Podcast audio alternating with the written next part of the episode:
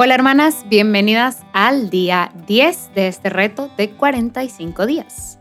Ya hemos platicado, recuerdan que estamos en la parte de mente, de cómo somos estas tres partes, mente, cuerpo y alma, que esas tres no pueden verse separadas la una de la otra y que conforman quiénes somos.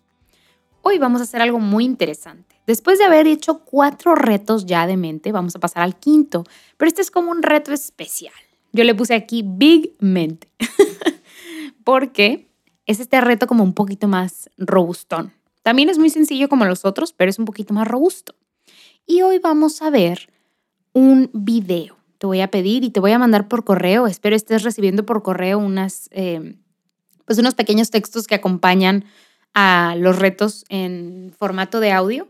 Pero te voy a mandar un link para que veas un video que hace un compañero mío en Lumen Media que se llama Luis Diego Carranza y hace un video que habla de la misericordia del Señor y el amor de Dios.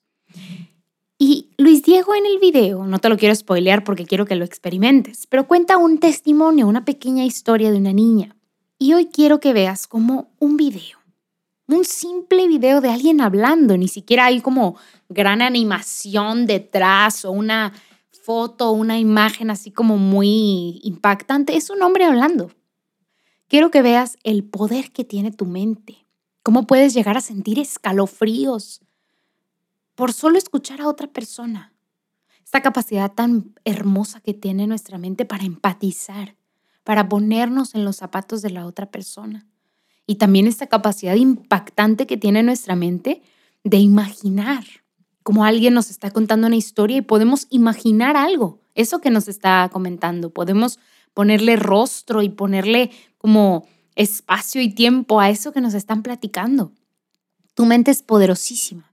Y hoy quiero que veas cómo las palabras pueden afectarnos, cómo tienen una consecuencia. Recuerden, no afectarnos ni consecuencia significa algo negativo. Significa que causa efecto, que algo tiene un efecto sobre de otra cosa. No les digo, no necesariamente negativo, pero hay un efecto, hay una consecuencia cómo las palabras pueden hacernos sentir cosas y llegar a empatizar. ¿Qué es esto de la empatía? Pues realmente no lo puedo explicar con algo físico, es algo que pasa en nuestra mente. No es que nuestra mano toque la mano del otro, es que yo me pongo en los zapatos del otro. Y entonces, te lo digo, no te lo quiero spoilear, pero quiero que experimentes este video, que lo veas y que cuando termines de verlo, Escribas en ese diario que estamos llevando en este reto, ¿qué sentiste? ¿En tu cuerpo sentiste algo?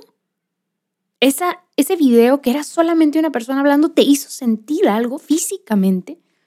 A tu mente, ¿qué trajo a tu mente? Hazte consciente de aquello que pasa, porque pasa en ti, no en otra mente, ni en otro cuerpo, ni en otro, no, pasa adentro de ti, en tu persona.